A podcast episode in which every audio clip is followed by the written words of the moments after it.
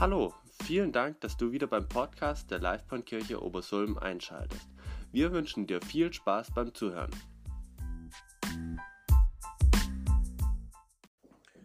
Ich bete zu Beginn noch. Vater, ich danke dir, dass du bei uns bist. Ich danke dir für diesen Morgen, Herr. Und ich danke dir einfach auch, dass du uns begegnen möchtest. Ich danke dir für diese wunderschöne Zeit, wo wir einfach zusammen singen durften, zusammen beten durften, Herr. Und ich danke dir, dass du, dass wir dich einfach erfahren dürfen, Herr. Und so möchte ich dich jetzt auch bitten, dass du zu uns sprichst durch dein Wort und uns einfach ermutigst, Herr. Amen. Ja, wir äh, beenden heute unsere Predigtreihe. Ähm, wir haben jetzt ein bisschen was, wir haben zwei Sonntage jetzt schon gehört über den Elia. Und ähm, ich glaube, wir haben viel gelernt, ich glaube, wir haben viel gesehen, wir haben viel gehört irgendwo auch. Ich hoffe, es hat euch irgendwo angesprochen, ich hoffe, es hat euch auch ermutigt. Und ähm, ja, aber lasst uns anschauen, ähm, wie endet die Geschichte vom Elia. Also sie endet hier noch nicht, aber äh, unsere Predigtreihe endet hier. Ähm, ich habe sie genannt, also Teil 3, ja, soweit ist klar. Ähm, Rainer von vielen, kennt denn jemand? Das ist ein, äh, ein, ein Musiker, ja, ähm, und äh, ich glaube auch ähm, Schauspieler, Schauspieler oder sowas am Theater irgendwo. Und ich fand den Namen so witzig, ja, weil er heißt wohl Rainer, ja. Und Rainer von vielen, das drückt viel aus, finde ich, ja. Nämlich, er ist einer von vielen, ja. Er ist wie seine Zuschauer, er ist einer von denen quasi, er spielt mehr oder weniger ähm, nicht auf der Bühne, sondern mitten im Leben. Und ich fand es ziemlich cool, weil es nämlich ziemlich gut für den heutigen Text auch passt. Werden heute sehen, es kommen einige Personen vor, die sind zwar, die werden hier, von denen wird erzählt, auch tausende Jahre später noch, ja, und trotzdem sind sie uns so ähnlich, ja. Sie sind genau, ja, wie einer von vielen, ja. Ähm, kurze Frage, ich das Mikro halte ein bisschen, oder kommt mir das nur hier vorne so vor? Geht so? Passt für euch, okay, alles klar. Lasst uns in den Text einsteigen. Ähm, ich lese euch vor. Da heißt es, also wir vielleicht ganz kurz nochmal zurück, ähm, was haben wir erlebt? Wir haben diesen großen Sieg auf dem Karmel erlebt. Wir haben erlebt, dass Gott auf unglaubliche Weise eingegriffen hat ja, und dass ähm, er sich gezeigt hat. Er hat dieses äh, Opfer vom Elia auf ja, ein, in einem Wunder quasi verbrannt vor dem ganzen Volk und hat gezeigt, er ist der einzig wahre Gott. Und es ist ein unglaublicher Sieg gewesen, einer, der ja in der Dimension, glaube ich, selten vorkommt, sogar im Alten Testament. Und an der Stelle steigen wir jetzt ein, beziehungsweise wir haben etwas übersprungen. Ähm, erzähle ich euch vielleicht ganz kurz. Das, es war ja so, dass quasi Dürre im Land geherrscht hat und dass ähm, äh, es jahrelang nicht geregnet hatte, weil Gott gesagt hat, ich lasse es nicht mehr regnen. Ähm, und nach diesem großen Sieg auf dem Karmel kommt der nächste große Sieg, ja, das äh, quasi reiht sich quasi direkt an und nämlich Elia geht zum Meer und sie, sie beten und ähm, es fängt nach drei Jahren wieder an zu regnen, Herr. Und ähm, der Elia ist so beschwingt von diesem Sieg, dass er, boah, ich weiß gar nicht mehr, x Kilometer neben einem, äh, neben dem Wagen des Königs herrennt, ja, und ähm, er ist so ja, erfüllt und begeistert, ja, und man denkt, wow, so, das war ja dieser, dieser High Noon, ja, dieser Höhepunkt ja, der dramatischen Geschichte von Elia. Und man denkt, ja, boah, nach so einem Sieg, da, ja, da ist alles gut. Ja. Aber dem ist nicht so. Und ich nehme euch jetzt einfach hinein und lese einfach mal den Text. Da heißt es, Ahab erzählte Isabel, also Ahab, der König von Israel, erzählte seiner Frau alles, was Elia getan hatte und, er, und wie er alle Baalspropheten mit dem Schwert getötet hatte. Daraufhin schickte Isabel einen Boten zu Elia und ließ ihm ausrichten, die Götter sollen auch mich töten, wenn ich nicht morgen um diese Zeit das gleiche mit dir tue, wie du es mit ihnen gedacht, gemacht hast. Da bekam Elia Angst und floh um sein Leben. Er ging nach Beersheba in Juda. Dort ließ er seinen Diener zurück. Er aber ging allein eine Tagesstrecke weit in die Wüste. Schließlich sank er unter einem Ginsterstrauch nieder, der dort stand, und wollte nur noch sterben. Ich habe genug, Herr, sagte er. Nimm mein Leben, denn ich, nicht, denn ich bin nicht besser als meine Vorfahren. Wow. Gerade eben noch so einen unglaublichen Sieg erlebt, so erlebt, dass Gott lebt, dass er der Herr ist, dass er Wunder tun kann, dass er auf das richtige Pferd sozusagen gesetzt hat. Und dann läuft er im Regen, den er angekündigt hat, zurück, ja, ja, erfüllt vom Heiligen Geist, begeistert. Und dann, die nächste Folie, kommt so eine Königin, ja, und ähm, unsere Isabel, ja, unsere Profidarstellerin, äh, die muss gar nicht viel tun, die richtet ihm nur aus, dass sie sich rächen wird. Und ähm, sie tut es ja gar nicht. Ja? Also es ist nicht so, dass da sofort ein bewaffneter Trupp kommt und äh, den Elia tötet, sondern sie schickt ihm ja nur diese Botschaft und allein das reicht aus. Wahrscheinlich war sie fuchsteufelswild, ähm, und richtig sauer, ja. Aber allein das reicht aus, um den Elia in eine unglaubliche Krise zu stürzen. Und ähm, ja, die Isabel schauen wir uns vielleicht als erstes an. Die Isabel ist eine von vielen. Und warum? Sie hat gerade eben, wir haben ja in den letzten Predigen auch schon gehört, dass Gott auch um Isabel kämpft. Ja? Gott zeigt sich in diesen Wundern, ja nicht um irgendwo, keine Ahnung, irgendwie in, bei äh, Israels Next äh, Top God äh, quasi nominiert zu werden, sondern er macht diese Wunder ja nur, um den Menschen zu zeigen, ich kämpfe um euch, ich kämpfe um euer Herz, ich möchte euch quasi erreichen. Und auch Isabel möchte Gott erreichen. Und was macht Isabel? Sie ist leider eine von vielen, ja, die Gottes Wirken sieht, erlebt, am eigenen Leib sozusagen, ja, und die trotzdem ihr Herz verschließt. Die sagt, ich möchte das nicht glauben, ich habe mich für was anderes entschieden.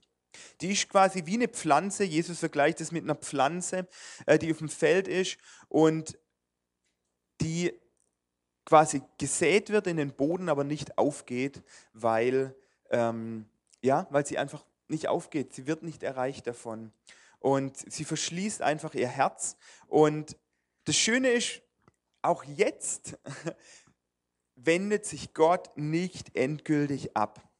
Also ich meine, die Isabel ähm, kündigt ja an, von wegen die Götter, wir haben ja gesehen, es gibt nur einen Gott, ähm, sollen mit mir das Gleiche tun, sollen mich töten, wenn ich nicht morgen äh, quasi das Gleiche mit dir getan habe. Ich meine, Gott könnte jetzt sie beim Wort nehmen eigentlich ja, und sagen, okay, ähm, Elia ist nicht tot, ähm, also nehme ich dich quasi bei deinem Wort ja, und lass dich sterben. Tut er aber nicht. Ja.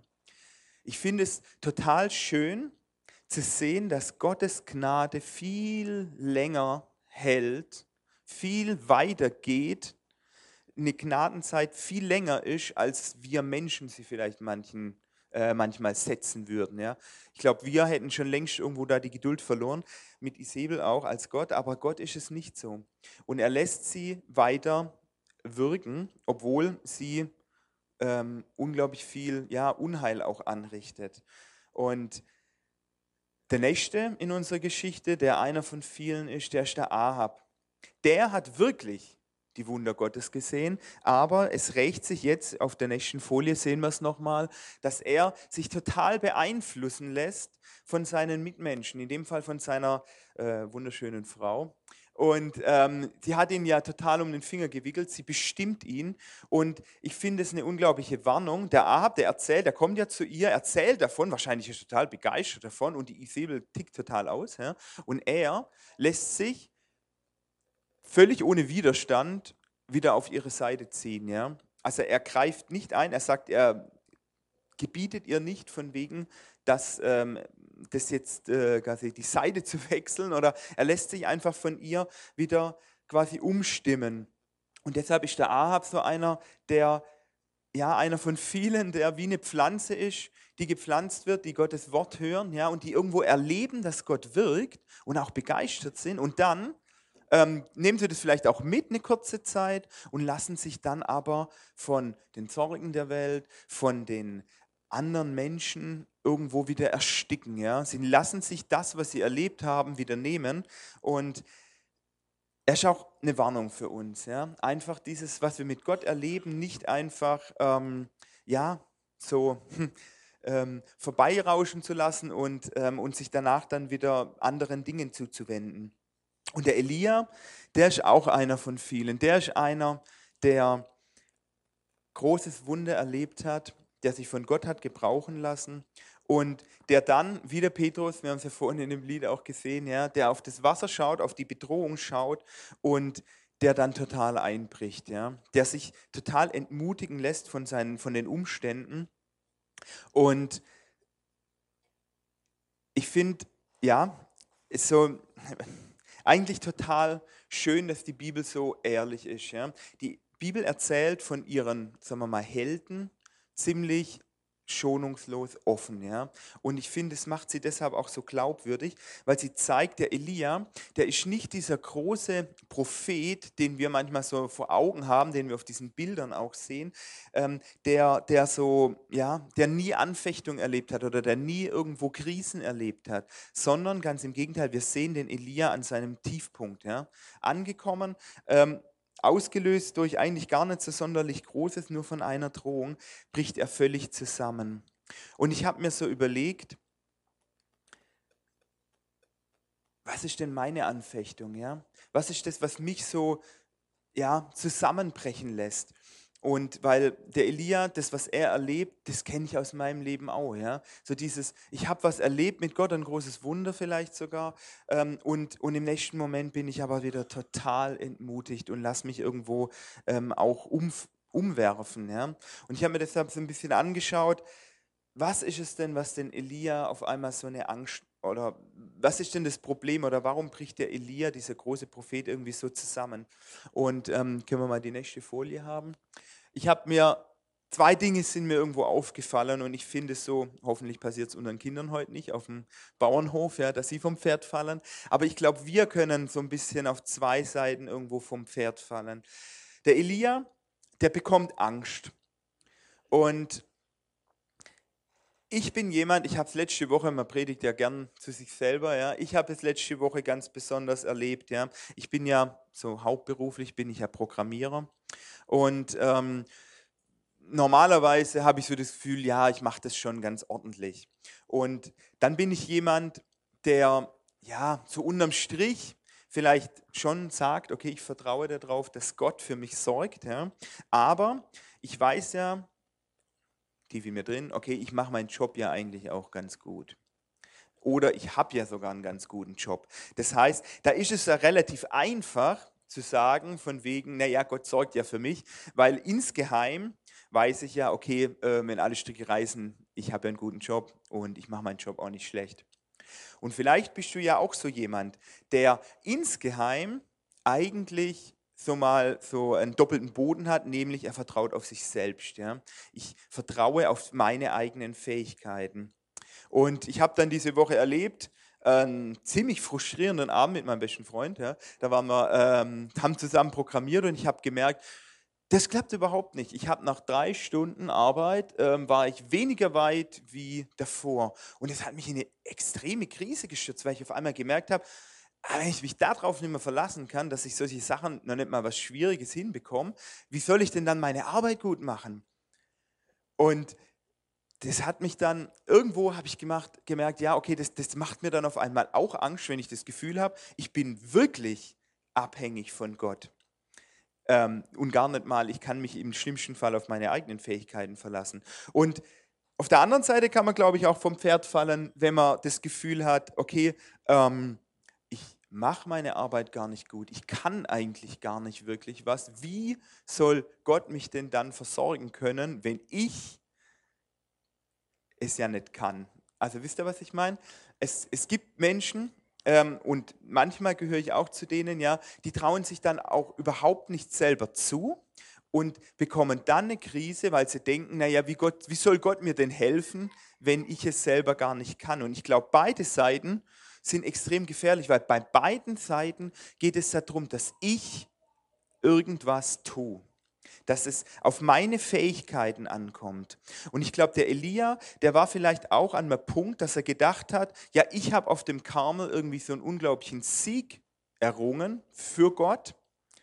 Und auf einmal merkt er, er bekommt Angst und er bricht total zusammen Und er merkt von wegen, er kann sich gar nicht auf sich selbst verlassen. Und das führt ihn dann zum zweiten Punkt, nämlich die nächste Folie bitte.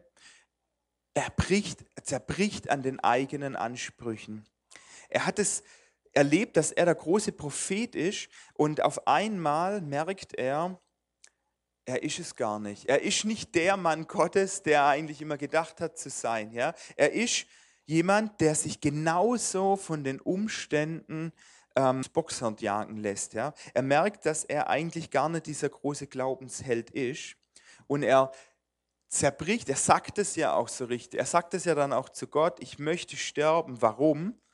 Weil ich nicht besser bin als meine Vorfahren. Das drückt es ja so richtig aus. Ja? Der Elia, der hat auf dem Karmel gekämpft, ja, hat sich unglaublich für Gott eingesetzt und er hat den Sieg am Karmel bis zum gewissen Grad auch auf sich selber zurückgeführt. Und ich glaube, dass Gott den Elia an so einen Tiefpunkt kommen lässt, weil das Denken, es kommt auf mich an, ist unglaublich gefährlich. Stolz auf seine eigenen Leistungen, natürlich würde man das so nie kommunizieren, aber tief in dem Herzen sieht es so aus, dass ich denke, ich tue irgendetwas Großartiges für Gott und es kommt auf meine Fähigkeiten an. Und ich glaube, dass Gott den Elia an dieser Stelle so tief fallen lässt, weil er mit, damit nicht arbeiten kann. Er kann nicht mit Menschen arbeiten, die insgeheim auf sich selber bauen. Ja? Er kann nicht auch mit Menschen arbeiten, die quasi ja, denen ihre eigenen Fähigkeiten letztendlich das sind, worauf sie vertrauen und, äh, und die dann so gewissen Stolz dabei entwickeln. Und eine Geschichte, die mich im Neuen Testament so unglaublich immer wieder anspricht, weil es genau die gleiche Geschichte ist und weil ich mich da so wiederfinde, ist die Geschichte von Petrus. Und da heißt es nämlich, wir wissen, was passiert ist. Ja, der Petrus hat groß getönt: Jesus, du kannst dich immer auf mich verlassen. Ja, ich bin derjenige, der zu dir hält. Und dann ist es aber so, dass er auf die Nachfrage, ob er Jesus kennt, entsprechend antwortet und sagt: Ich weiß nicht, wovon du redest. Und sobald er das gesagt hatte, krähte ein Hahn. In diesem Augenblick drehte der Herr sich um und sah Petrus an. Da erinnerte sich dieser an die Worte des Herrn, bevor morgen früh der Hahn kräht, wirst du mich dreimal verleugnen. Und Petrus ging hinaus und weinte bitterlich. Und ich kenne das so gut, dieses Gefühl, enttäuscht zu sein von sich selbst. Enttäuscht zu sein davon, dass man nicht der Mann Gottes ist, der man eigentlich immer zu sein glaubt. Ja? Dass man unglaublich ja, traurig darüber wird, wenn man sieht, okay, was ist dein Anspruch an dich selbst und was hast du letzte Woche zum Beispiel getan. Ich bin mir ziemlich sicher, wenn man meine Gedanken und alles, was ich so die letzten Woche getan habe, hier an die Folie projizieren würde, ihr werdet wahrscheinlich schockiert sein und würdet sagen, äh, was sprichst, was predigst du zu uns, wenn du, wenn das dein Leben eigentlich ist, ja? Warum stehe ich trotzdem hier? Weil Gott Menschen gebrauchen kann, die versagt haben. Und das ist das Schöne, das können wir aus dieser ähm, Geschichte sehen. Wir lesen gleich, wie es weitergeht, nämlich Gott gibt den Elia nicht auf. Genau wie er den Petrus nicht aufgegeben hat. Und das ermutigt mich auch so. Gott begegnet dem Petrus und dem Elia in ihrer dunkelsten Stunde, wo sie erkennen, ich bin nicht der, der, der ich eigentlich sein müsste, ich bin nicht selbstgerecht, da begegnet Gott diesen Menschen und er gibt sie nicht auf. Und da lesen wir deshalb auf der nächsten Folie. Dann legte er sich hin und schlief unter dem Strauch ein. Doch plötzlich berührte ihn ein Engel und sagte zu ihm, steh auf und iss. Er blickte sich um und sah ein Stück auf heißen Steinen gebackenes Brot und einen Krug Wasser bei seinem Kopf stehen. Also aß und trank er und legte sich wieder hin. Da kam der Engel des Herrn ein zweites Mal, berührte ihn und sagte, steh auf und iss, denn vor dir liegt eine lange Reise. Er erhob sich, aß und trank, und das Essen gab ihm genug Kraft, um 40 Tage und Nächte bis zum Berg Gottes, dem Horeb, zu wandern. Dort fand er eine Höhle, in der er die Nacht verbrachte. Doch der Herr sprach zu ihm, was tust du hier, Elia? Der Herr spricht zu Elia. Elia antwortete, ich habe dem Herrn, Gottes dem Allmächtigen, von ganzem Herzen gedient, denn die Israeliten haben ihren Bund mit dir gebrochen, deine Altäre niedergerissen und deine Propheten getötet.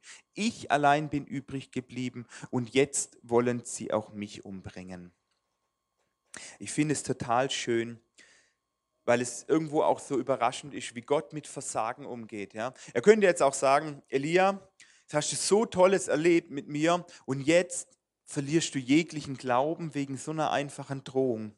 Er könnte den Elia auch einfach fallen lassen. Und ich bin mir nicht sicher, ob ich an Gottes Stelle den Elia nicht einfach aus dem Team ausgewechselt hätte. Ja? Einfach auf die Ersatzbank genommen, wer keine Tore macht, ähm, den können wir nicht gebrauchen. Ja? Gott ist aber ganz anders. Er gibt den Elia nicht auf. Und das Schöne ist, warum gibt er den Elia nicht auf? Weil er nicht enttäuscht ist vom Elia. Unser Versagen, wir denken das ja manchmal, ah, jetzt ist Gott bestimmt total enttäuscht von mir.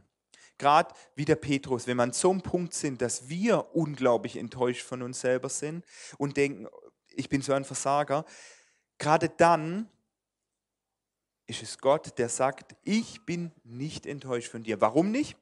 Weil von jemand enttäuscht zu sein, würde bedeuten, dass ich eigentlich davon ausgehe, dass jemand was hinbekommt. Ja?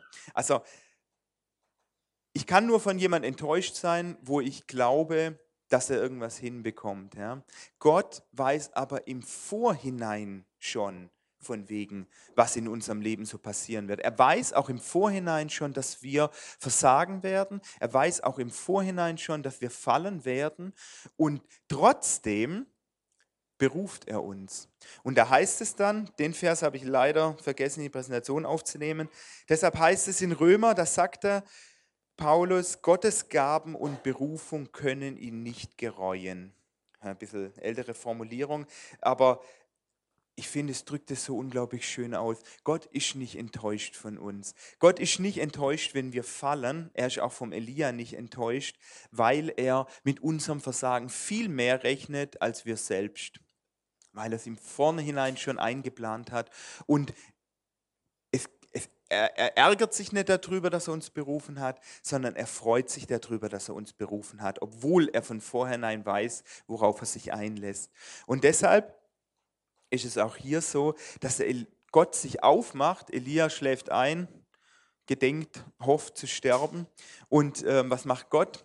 Er schickt direkt einen Engel vorbei. Er lässt auch keine ähm, Sekunde quasi ähm, ihn dort warten, sondern macht sich direkt auf den Weg zu ihm und wendet sich ihm zu. Und das finde ich total schön, einfach zu wissen, Gott macht sich sofort auf, er weiß, wie es dem Elia geht und er lässt ihn nicht fallen, auch wenn er vielleicht menschlich gesehen irgendwo hätte enttäuscht sein können. Und wie geht es dann weiter? Der Elia, der tut ja erstmal seinen ganzen Frust bei Gott auskotzen. Er erzählt von wegen, ich bin der Einzige, der übrig geblieben ist. Das stimmt übrigens überhaupt gar nicht, wie wir gesehen haben. Und wie wir auch später noch sehen, es gibt einige, die trotzdem auf seiner Seite gestanden sind. Aber manchmal ist es so, in unserer tiefen Frustration tun, sehen wir die Welt viel, viel dunkler als sie eigentlich ist. Ja? Und wir haben auf einmal das Gefühl, wir sind völlig alleine, obwohl dem eigentlich gar nicht so ist. Ja? Aber manchmal, unsere Gedanken befinden sich in einer Abwärtsspirale und wir empfinden alles als viel, viel dunkler. Und Gott sagt auch nicht, das stimmt doch überhaupt gar nicht, du switchst alles viel zu negativ. Er fängt nicht an, mit dem Elia zu diskutieren, sondern er hört ihm einfach zu.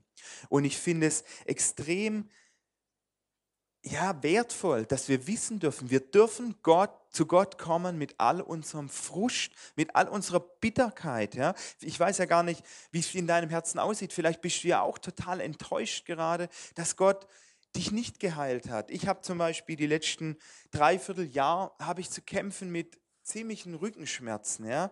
Und es frustriert mich, ja, dass Menschen geheilt werden, ja, aber ich nicht, ja. Vielleicht bist du auch am anderen Punkt unglaublich frustriert. Vielleicht hast du das Gefühl, was auch immer, Gott lässt mich alleine in meiner Einsamkeit oder in meiner in meinem Problemen irgendwo im Beruf oder was auch immer. Ich weiß ja nicht, wo du stehst. Ja?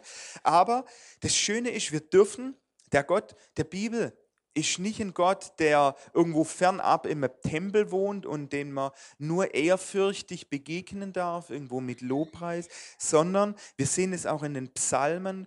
Gott erlaubt es, dass wir mit unserem ganzen Frust auch zu ihm kommen. Wir dürfen das bei ihm abladen. Und er sagt dann nicht einfach, ah, das stimmt doch überhaupt gar nicht und jetzt stelle ich mir nicht so an, sondern er hört dem einfach zu, weil er genau weiß, wie es uns wirklich geht. Und es ist total schön oder gut zu wissen, dass Gott wie ein Seelsorger ist, der mit unserem Frust umgehen kann, dem wir einfach bringen dürfen, was uns wirklich auf der Seele liegt und der dann nicht sagt, ähm, hier, was machst du mich da blöd an, sondern der mit uns weint und der mit uns quasi leidet und der einfach uns zuhört. Ich finde es total schön zu wissen, dass Gott eben nicht fern ist, sondern dass er unseren Schmerz kennt. Und wie reagiert er dann? Er hört ihm zu und dann bringt er ihm zu essen und zu trinken. Er lässt ihn ausruhen und er bringt ihm zu essen und zu trinken. Aber, was ich auch auffallend finde, er lässt jetzt auch nicht ihn abholen und in irgendein Schlaraffenland transportieren oder sowas, ja, wo ihm irgendwelche äh, frittierten Hähnchenbeine in den Mund fliegen, sondern er bekommt Wasser und Brot. Ja. Das ist ja so eigentlich sinnbildlich für eine karge Mahlzeit. Ja. Vielleicht war das Brot besonders gut, aber ich glaube schon, dass Gott jetzt nicht auf die Frustration vom Elia reagiert, indem er ihm irgendeinen Überfluss schenkt, ja? indem er ihm irgendwo ein neues Auto schenkt oder ein neues Pferd oder was auch immer was, ja? sondern er versorgt ihn mit dem, was er zum Leben braucht, aber er hat noch was viel, viel Besseres für ihn vor. Und er weiß, dass der Elias Frust, dass er den nicht irgendwo, ähm, sagen wir mal, abspeisen kann mit irgendeiner leeren äh, materiellen Geschichte oder sowas. Ja, nicht mit irgendeiner billigen Antwort, sondern er weiß, dass der Elia was Besonderes braucht. Und was er für den Elia vorgesehen hat, das sehen wir in dem nächsten Abschnitt. Da heißt es, der sprach, also er ist jetzt diese 40 Tage, ist ja auch ein Wunder, dass er das durchgehalten hat mit einem Brot. Ja, es muss ziemlich viel Kalorien gehabt haben, dass er das gepackt hat. Ähm, aber er kommt dort an und da sprach der Herr zu ihm: Geh hinaus, also er war ja in dieser Höhle, geh hinaus und stell dich auf den Berg vor den Herrn, denn der Herr wird vorübergehen. Zuerst kam ein heftiger Sturm, der die Berge teilte und die Felsen zerschlug vor dem Herrn her. Doch der Herr war nicht im Sturm. Nach dem Sturm bebte die Erde, doch der Herr war nicht im Erdbeben. Und nach dem Erdbeben kam ein Feuer, doch der Herr war auch nicht im Feuer. Und nach dem Feuer ertönte ein leises Säuseln. Als Elia es hörte, zog er seinen Mantel vors Gesicht, ging nach draußen und stellte sich in den Eingang der Höhle. Eine Stimme sprach, was tust du hier, Elia? Er sagte, ich habe dem Herrn, Gott dem Allmächtigen von ganzem Herzen gedient, aber die Israeliten haben ihren Bund mit dir gebrochen, deine Altäre niedergerissen und deine Propheten umgebracht. Ich allein bin übrig geblieben und jetzt wollen sie auch mich umbringen. Da sprach der Herr zu ihm, geh zurück auf den Weg, den du gekommen bist, durch die Wüste Damaskus. Wenn du dort bist, salbe Hazael zum König von Aram. Und dann geht es noch weiter, gibt noch ein paar andere Aufträge. Ja. Und erst habe ich gedacht, äh, okay, jetzt äh, geht er dahin, ist völlig frustriert. Ja. Dann kommt Gott vorbei und, ähm, und gibt ihm einen neuen Auftrag und dann ist alles wieder gut. Ich meine, einen neuen Job hat er ja eigentlich nicht gefragt danach. Er hat ja eigentlich gesagt, bitte ähm, lass mich doch einfach gehen, ich möchte gar nicht mehr. Und ähm, ich habe mir deshalb überlegt, was offensichtlich hat es dem Elia geholfen, ja, weil wir lesen danach, dass er dann wieder losgeht und wieder der Prophet ist, äh, den wir eigentlich auch erwarten. Ja. Ähm, irgendwas muss ihn offensichtlich sehr ähm, angesprochen haben. Und lasst mich da ein kleines bisschen ausholen. Im Alten Testament ist es so, dass Gott sich mit vielen verschiedenen Namen vorstellt. Und ähm, ein Name, wir sehen das bei manchen Namen, Müller, Krämer, hat immer oder hat häufig eine Bedeutung. Ja? Und Gott stellt sich im Alten Testament mit vielen verschiedenen Namen vor, die unterschiedliche Charakterzüge von ihm darstellen, ja? die etwas über ihn aussagen. Und ähm, in der Pädagogik ist mir mal ein Bild begegnet, bitte die nächste Folie, mit einem Elefant. Ja. Da ist es so, eine Geschichte, ein Blinder kommt zum Elefant und er tastet hier die Beine von diesem Elefanten ab. Und er sagt, ah, ein Elefant, der ist wie eine Säule ungefähr. Ein anderer Blinder, der gleichzeitig ähm, quasi den Rüssel von dem Elefant betastet, sagt, ah, ein Elefant, der ist wie, ah, wie ein langes Rohr, irgendwie ein bisschen nass und irgendwo ähm, ein bisschen wie eine Nase, eine lange. Und der Nächste, der steht an den Ohren und sagt, nee, ein Elefant, der ist wie ein riesiges Teller was auch immer. Und äh, die Aussage von dieser relativ äh, platten Geschichte ist eigentlich, dass das Ganze, dieser Elefant, ist eben nicht nur ähm, ein Bein und nicht nur eine Nase und nicht nur ein Ohr, sondern das Ganze zusammengesetzt, sagt Aristoteles auch schon, das Ganze ist mehr als die Summe seiner Teile. Und ähm, ihr fragt euch jetzt vielleicht, was hat das mit, äh, mit dem Text hier zu tun? Gott stellt sich mit unterschiedlichen Namen vor, die verschiedene Charakterzüge von ihm präsentieren. Und Elia, der hört keinen Namen, aber er macht verschiedene Erfahrungen mit Gott. Auf diesem Berg Horeb kommt erst ein Sturm, dann ein Erdbeben, dann ein Feuer. Und es heißt, dass Gott nicht in diesem Feuer war. Aber wir haben ähm, quasi in den Geschichten davor ähm, ja schon gehört oder erfahren, dass Gott auf der nächsten Folie dem Elia begegnet wie in einem Sturm. Ja? Ein Sturm, der Regen bringt. Das heißt, der Elia hat, den, hat Gott erfahren in einem Sturm vorher schon. Ja? Ein Sturm, der mächtig war, der ihn versorgt hat, der neuen, der neuen Regen gebracht hat. Er hat auch erfahren auf dem Berg Karmel, nächstes Bild, dass Gott im Feuer ihm begegnet ist, ein mächtiges Feuer, ja, ein Feuer, das verzehrend ist, ja, ein Feuer, das irgendwo gewaltig ist, ja, das vielleicht Wärme auch gibt, aber das vor allem auch mächtig ist. Und Gott auf diese Art und Weise zu erfahren, wenn man nur das sieht, dass Gott irgendwo da im Sturm den Menschen begegnet oder in so einem Feuer, lässt uns vielleicht manchmal mh, mm, ein falsches Bild von Gott bekommen. Ja? Dass wir, wir sehen nur einen Ausschnitt von dem, was Gott sich vorstellt und das macht uns vielleicht manchmal auch ein bisschen Angst, ja? wenn Gott sich als so gewaltig präsentiert, als so, sagen wir mal, Feuer ist ja irgendwo auch unnahbar, auch gefährlich, so ausschließlich. Und jetzt auf diesem Berg begegnet Gott dem Elia auf eine andere Art und Weise, nämlich ich habe ein Bild mitgebracht, was das vielleicht ein kleines bisschen irgendwo symbolisieren soll. Gott begegnet dem Elia auf eine neue Art und Weise, nämlich auf eine ganz sanfte Art und Weise. Auf eine Art und Weise, die ihn berührt. Ja? Er begegnet ihn in einem leisen Säuseln, ja? auf einer Ebene, die ähm, nochmal ganz anders ist, ja? die viel persönlicher ist. Das ist auf einmal ein Gott, dem ich irgendwo, mit dem ich eine Beziehung haben kann.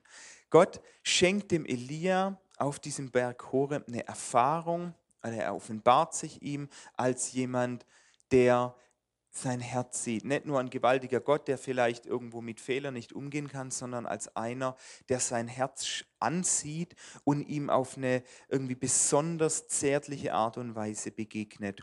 Und mir ist dann so eingefallen, Gott vergleicht sich ja auch gern mal mit einem Vater. Und ein Vater, ein guter Vater, der ist auf der einen Seite, so wie auf dem nächsten Bild, ein bisschen wie ein Löwe, ja. Ein Vater, auf dem ich mich vertrauen kann. Da weiß ich von wegen, der wird für mich kämpfen. Also wenn ich irgendeinen Misch baue, dann, dann bügelt der das irgendwo wieder aus. Ja?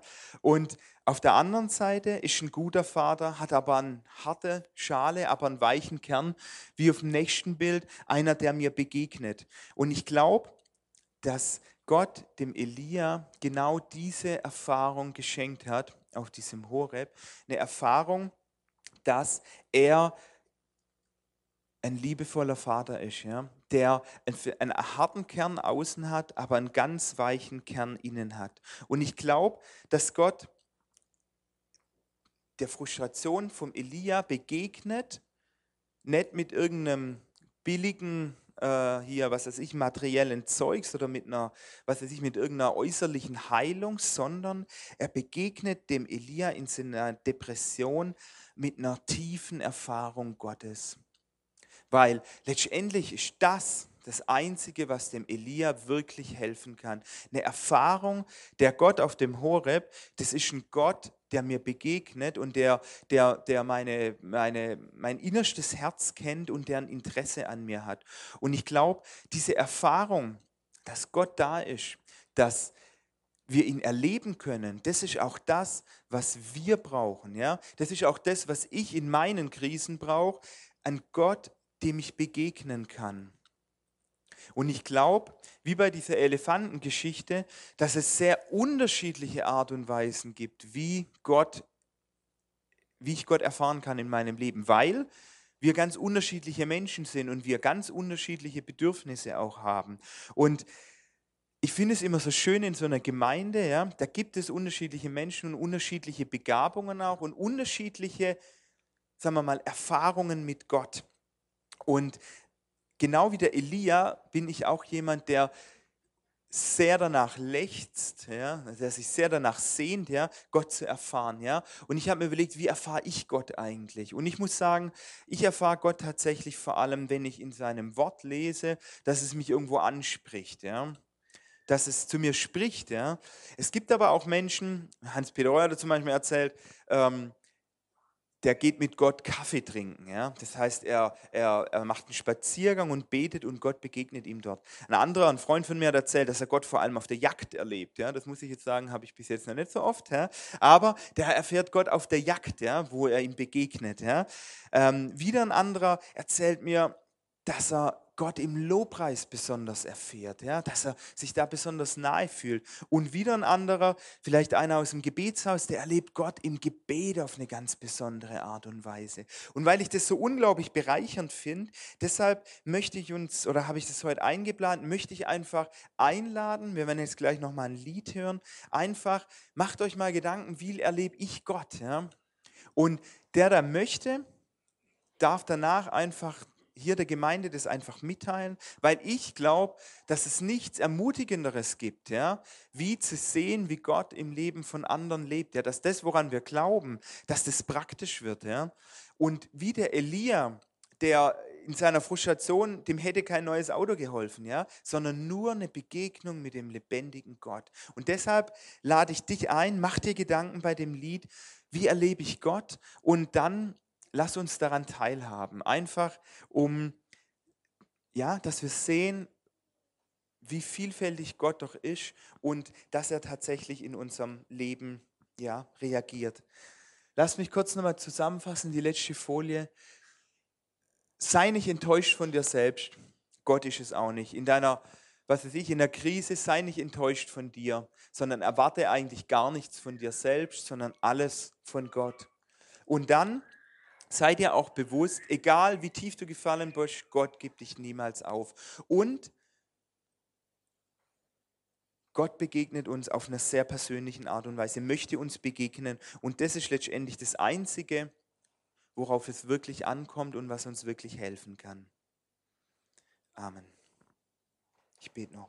Vater, ich möchte dich bitten, dass du uns einfach, genau wie dem Elia, begegnest, Herr, auf einer Ebene, wo wir dich sehen und erfahren können. Ich möchte dich bitten, dass du uns Erfahrungen schenkst mit dir, genau wie dem Elia, dass wir erfahren, Herr, dass du ein persönliches, tiefes Interesse an uns hast und dass du jeden ja, Schmerz in unserer Seele kennst, Herr. Ich möchte dich bitten, dass du uns begegnest und dass wir erfüllt werden, einfach mit deinem Geist und erfahren dürfen, ja, wie sehr du eigentlich in unserem täglichen Leben mit dabei bist, Herr.